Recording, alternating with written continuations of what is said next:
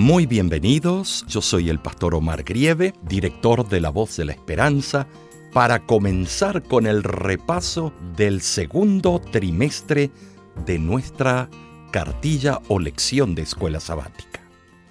El título de la primera semana, la lección para el 4 de abril, es un título muy especial, La singularidad de la Biblia. ¿Por qué no comenzamos leyendo el versículo por excelencia? Lámpara es a mis pies tu palabra y lumbrera mi camino.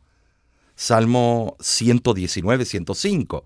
Este versículo lo memorizamos desde que somos niños.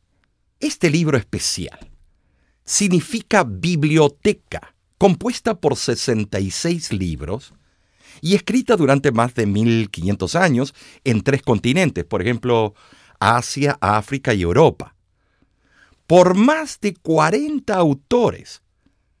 La Biblia es única, por supuesto. Cada autor tenía un trasfondo diferente.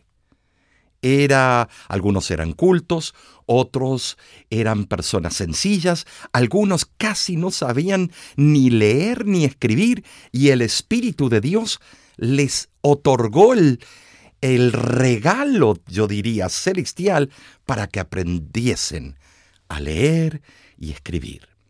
No hay otro libro sagrado eh, ni religioso como este. Eso podemos estar de acuerdo, tú y yo. Y no es extrañar, al fin y al cabo, es la palabra de Dios. La Biblia fue el primer libro en traducirse el primer libro impreso en el occidente y el primer libro cuya distribución eh, fue tan amplia y en tantos idiomas que en la actualidad el 95% de la población puede leerlo en el mundo. Qué hermoso, ¿no es cierto? Se sabe que en España, ya en 1233, eh, circulaban eh, algunas traducciones parciales o completas de la Biblia en el idioma del pueblo, un español o castellano muy diferente al nuestro de hoy en día. De lo contrario, no se habría promulgado el decreto eh, del famoso Jaime Aragón, que prohibía su lectura. ¿Por qué? Porque el que lee la Biblia Em, entiende la voluntad de Dios y no le conviene a la iglesia organizada de que tú y yo sepamos toda la voluntad de Dios. En 1280 se terminó la traducción manuscrita de la Biblia alfonsina en romance. Transición entre el latín y el castellano por orden del rey Alfonso el Sabio. La primera versión completa del Antiguo Testamento en español se conoce como la Biblia de la Casa de Alba. Fue inaugurada en 1430. Pero encontramos nosotros que los primeros ejemplares de la Biblia, en su totalidad en castellano, aparecieron en 1569 en Basílica, Suiza. Su traducción tú la conoces, la tienes en tus propias manos. Es casi de oro de reina, revisado por el escritor Cipriano de Valera, y fue impresa más adelante en el año 1602. Así que nos sentimos felices que Dios utilizó estos hombres para nosotros tener la carta celestial en nuestras manos. Fíjate la importancia de este libro. Ahora, la Biblia es la palabra viva de Dios. Entendemos claramente. Moisés exhortó a Israel de la siguiente manera. ¿Por qué no leemos? Deuteronomio 32:45. Y acabó Moisés de recitar todas estas palabras a todo Israel. Ahora, el versículo 46 dice, y les dijo, aplicad vuestro corazón a todas las palabras que yo os testifico hoy, para que la mandéis a vuestros quién? Hijos, a fin de que cuiden de cumplir todas las palabras de esta ley. porque no os es cosa vana, es vuestra vida, y por medio de esta ley haréis prolongar vuestros días sobre la tierra a donde vais, pasando el Jordán para tomar posesión de ella. Estimados, la importancia de la lectura tiene resultados para prolongar la vida. Al final de la historia de la tierra, eh, sabemos muy bien que Dios tendrá un pueblo que se mantendrá fiel a todas las escrituras. Me, te hago la pregunta, ¿eres tú parte de ese pueblo? Lo que implica guardar los mandamientos de Dios esto y tener la fe de Jesús, como lo dice mm, Apocalipsis 14, 12. Este pueblo permanecerá fiel en la enseñanza de la Biblia. Será fundamentalmente arraigado a la Biblia. La Biblia es eh, la que tú tienes en tus manos. Es fundamentalmente eh, lógica es aquella que puedes encontrar la lógica divina. La Biblia enfoca toda nuestra mirada en el plan perfecto de la salvación. En Juan capítulo 1, versículo 1, eh, nos dice en el principio era el verbo y el verbo era con Dios y el verbo era Dios. Eh, nota que en el griego la palabra es logos. En el principio en Arge. O sea, el principio de nosotros. Pero Él no tiene principio. ¿Por qué? El siguiente versículo lo explica. Este era en el principio con Dios. Todas las cosas por Él fueron hechas y sin Él nada de lo que ha sido hecho fue hecho. En él estaba la vida, y la vida era la luz de los hombres. La luz en las tinieblas resplandece, y las tinieblas no prevalecieron contra ella. Ahora, fíjate cómo la palabra, el verbo, ¿qué es lo que hizo después con su propia vida? Versículo 14 del mismo capítulo 1 de Juan eh, lo, lo denota. Y aquel verbo fue hecho y habitó entre nosotros, y vimos su gloria, gloria como del unigénito del Padre, lleno de gracia y verdad. O sea que la palabra de Dios se manifestó y se encarnó. Jesús es el centro y el objetivo de todas las escrituras. Tú bien sabes, sin Él nada podemos ser. Tú dependes de Él, yo dependo de Él. Su encarnación como el Mesías fue el cumplimiento de las promesas, por supuesto, del Antiguo Testamento, porque cuando Cristo llegó aquí a la tierra por primera vez, no estaba escrito el nuevo, solo el antiguo. Ahora, la pregunta es, ¿quién escribió la palabra de Dios y en dónde?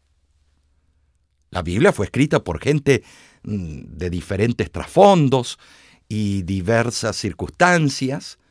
Eh, algunos escribieron desde palacios, otros desde cárceles, otros en el exilio, así como Daniel, eh, Ezequiel, y otros en sus viajes misioneros para compartir el Evangelio. Estas personas tenían diferentes formaciones y ocupaciones. Algunos como Moisés estaban ya listos para ocupar el puesto de faraón en Egipto. Otros eran pescadores, otros pastores de ovejas, otros carpinteros, otros eran sacerdotes. Algunos eran jóvenes y otros bastante ancianos. Unos eran paupérrimamente pobres y otros eran personas adineradas e intelectuales, como Ezequiel, Daniel. A pesar de estas diferencias, todos tenían algo en común. Y tal vez tú y yo tenemos algo en común delante del trono celestial también. Todos fueron llamados por Dios e inspirados por el Espíritu Santo con el fin de escribir mensajes para su pueblo, pero no solamente para su pueblo, sino para todo el globo terráqueo, porque hubieron eh, reyes que no eran parte del pueblo de Dios y recibieron sus mensajes. Esto está bien ejemplificado en Amós eh, capítulo 7, versículo 14. Interesante como Amós, tal vez el profeta más eh, falto de estudio. algunos lo llaman el profeta más ignorante, que tal vez ni sabía ni leer ni escribir, algunos dicen. Pero él escribía en forma punzante, directa. Entonces respondió Amós y dijo a Amasías, no soy profeta, ni soy hijo de profeta, sino que soy boyero y recojo higos silvestres. Amós 7:14. Hijo de boyero y recoge higos silvestres. Más sencillo no puede ser este individuo. También vemos el caso de Jeremías en el capítulo 4, versículos 4 al 8. Dice, vino pues palabra de Jehová a mí diciendo, antes que te formase en el vientre te conocí, y antes que naciese te santifiqué, de ti por profeta a las naciones. Y yo dije, ah, ah, Señor Jehová, he aquí, no sé hablar, porque soy niño. Y me dijo Jehová, no digas soy un niño, porque a todo lo que te envíe irás tú y dirás todo lo que te mande. O sea que Dios, como Jeremías, como Amós, te puede elegir a ti también. La Biblia lo está diciendo. Además, algunos de los autores fueron testigos presenciales de los acontecimientos relatados. Ellos pudieron ver en forma visual o escuchar. Otros hicieron una investigación personal, como el apóstol Pablo para escribir sus libros. Por ejemplo, él habla mucho de el deporte de la el correr, el deporte de la lucha. ¿Por qué? Porque él hizo la investigación. Él fue a una maratón en persona. Eh, se piensa que tal vez asistió a uno o a dos maratones y él fue un testigo visual, ocular y también investigó. La sierva del Señor dice lo siguiente. Mensajes selectos. Dice, Dios se ha dignado comunicar su verdad al mundo por medio de instrumentos humanos. Ahora, la Biblia como profecía. La Biblia es única. Entre otras obras eh, religiosas famosas, eh, porque hasta el 30% de su contenido se compone de profecías y literatura profética. Ahora nosotros encontramos claramente que Amós capítulo 3, versículo 7 nos dice, porque no hará nada Jehová, el Señor, sin que revele su secreto a sus siervos, los profetas estimados.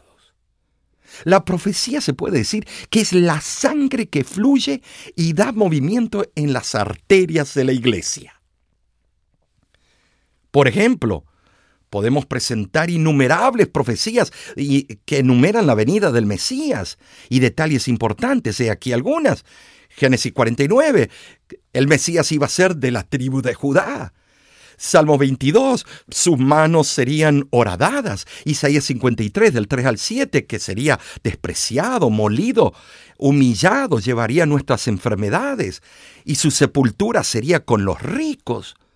Daniel capítulo 9, el marcador del tiempo, cuándo sería su bautismo y su muerte. Todas estas profecías apuntaban a la venida del Mesías. La profecía apunta y da dirección a su iglesia, a su pueblo, a su remanente. Hay al menos 75 predicciones mesiánicas directas en el Antiguo Testamento. Estimados, ¿Se puede creer en la veracidad de Elias? Claro que sí. ¿Por qué? Porque la Biblia es un libro de historia. Historia.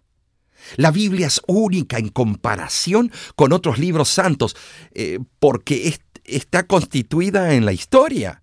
Ni Confucio ni Buda, los grandes filósofos, pudieron eh, escribir lo que eh, hay en la Biblia, los hechos históricos. Ahora, en caso de la Biblia, esos objetivos, los objetivos históricos son los siguientes.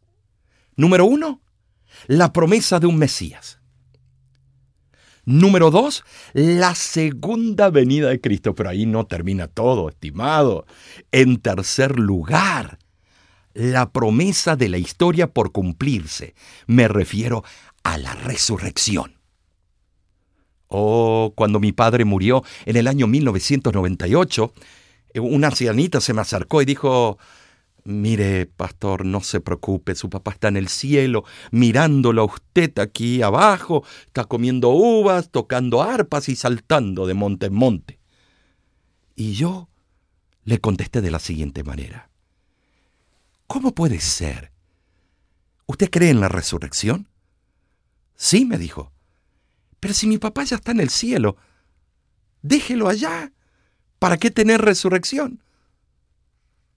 ¿Y dónde encuentro esto? En Primera de Corintios, capítulo 15, versículos de 51 al 55.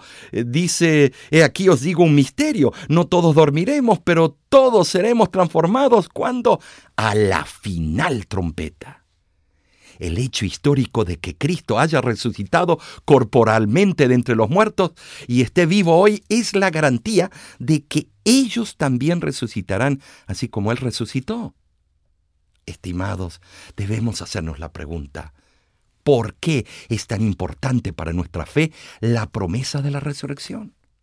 Porque es la esperanza y recompensa de todo hijo fiel a la voz de Cristo.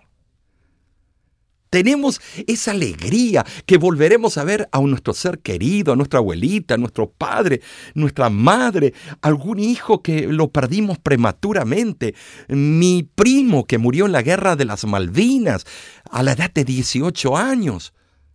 Lo volveré a ver. Entonces, podemos decir que el poder transformador de la palabra es completo. ¿No es cierto?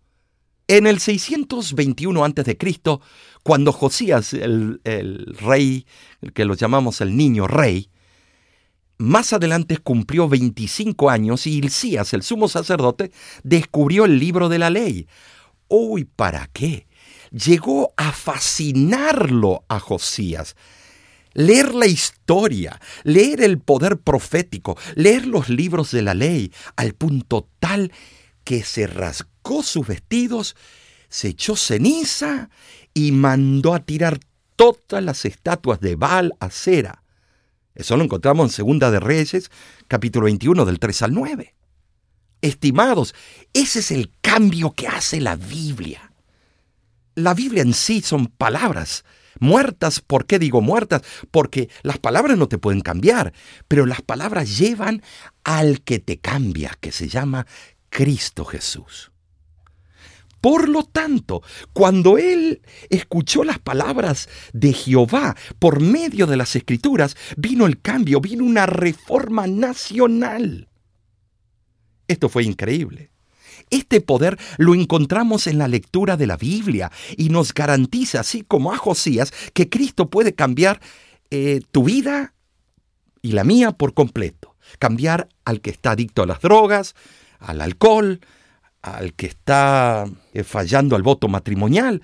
Además, Él nos puede mostrar en camino de la salvación por medio de su carta. El libro de Hebreos así lo denota, porque la palabra de Dios es viva y eficaz y más cortante que toda espada de dos filos y penetra hasta partir el alma y el espíritu, las coyunturas y los tuétanos, y discierne los pensamientos y las intenciones del corazón. Hebreos 4:12. Es claro, ¿no es cierto? ¿Ha hecho esta obra, este libro santo, en tu vida? ¿Has conocido al Cristo? Quiero presentarles la historia de un famoso héroe de Cristo.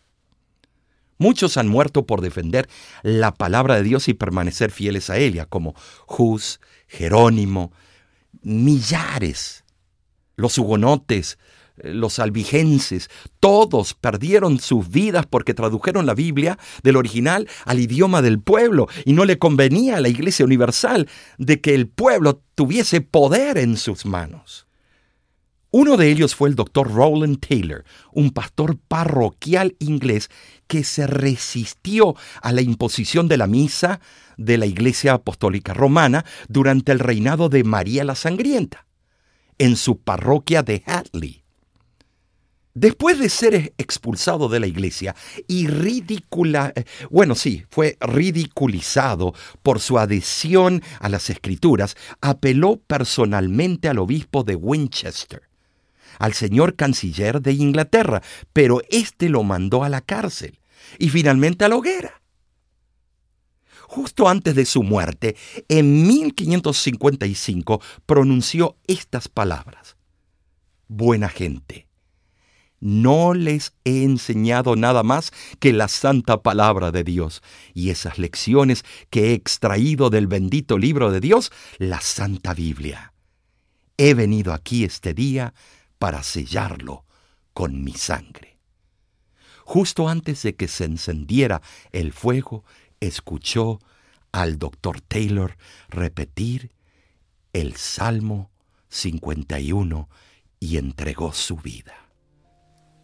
Cuenta el gran historiador Wilstead Walker y otros historiadores más de que durante la era medieval la iglesia cristiana se puede decir que llevó a la muerte por el martirio alrededor de 70, tal vez hasta 100 millones de personas, con el emblema de la cruz. ¿Por qué? ¿Por qué pasó eso? Por el odio acérrimo a las verdades de este libro llamado la Biblia.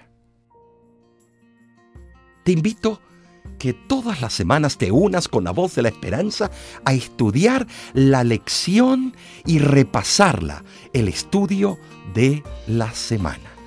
Vamos a unirnos juntos y vamos a poder nosotros en oración llegar a las conclusiones que se encuentran en este propio libro. Que el Espíritu Santo te bendiga y esperamos que tú puedas invitar a otros a unirse al canal nuestro de YouTube y pueda sintonizarnos y estudiar con nosotros. Que Dios te bendiga y será hasta la próxima semana.